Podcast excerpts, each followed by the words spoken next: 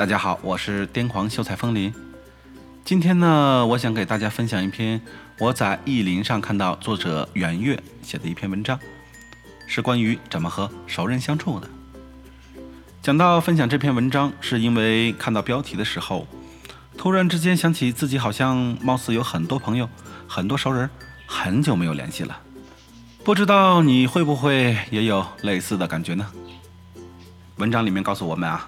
不要忘记和老友打招呼。正因为是老友、熟人，于是我们常常忘了和他们打招呼，直到某天要办事儿的时候，才突然想起来找他们。这显然不是与熟人保持关系的最好方式。所以在平时有空的时候，就要时常记得和熟人打打招呼。文章还告诉我们要记得对熟人说谢谢，尽管你去说谢谢，熟人会说你太见外了。不用谢什么的，但你还是应该找寻合适的方式去说谢谢或表达谢意。比如，你可以说：“今天你给我的建议真的是让我很受用。”或者是：“要是没有你的帮忙，我真的不知道该怎么做了。”不必非盯着“谢”这个字眼儿，但你要有感谢的这个意识。要记得挂念熟人，熟人很容易被灯下黑，因为熟我们不怎么关心他们。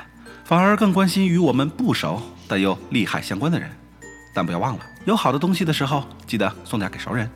如果有特别的好书，可以推荐给熟人。也许最近新上映了一部不错的电影，可以请熟人一起去看。如果有个一起旅行的机会，也可以请熟人的家人一道参与。还有就是，不要真把熟人的东西当成自己的东西。熟人也许会说，我们之间还分啥你我？是的。熟人之间也许不那么计较，但是熟人之间真计较起来也很难看。更何况，别忘了，熟人他也有自己的家庭，不是吗？如果我们平时就注意分得稍微清楚一点，熟人之间计较的可能性就很小了。所以，该还的东西要还，该分的东西要分。然后还要注意的是啊，记得在背后要说熟人的好话。正是因为彼此相互熟悉。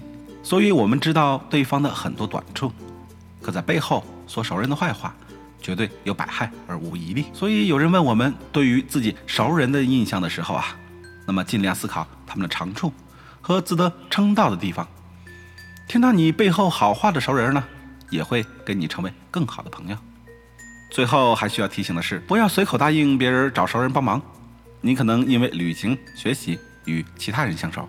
但是最好不要因为别人要通过你找这些人帮忙，就说我跟谁谁谁很熟，尤其是为了面子答应去找那些其实你并没有什么深交的人帮忙。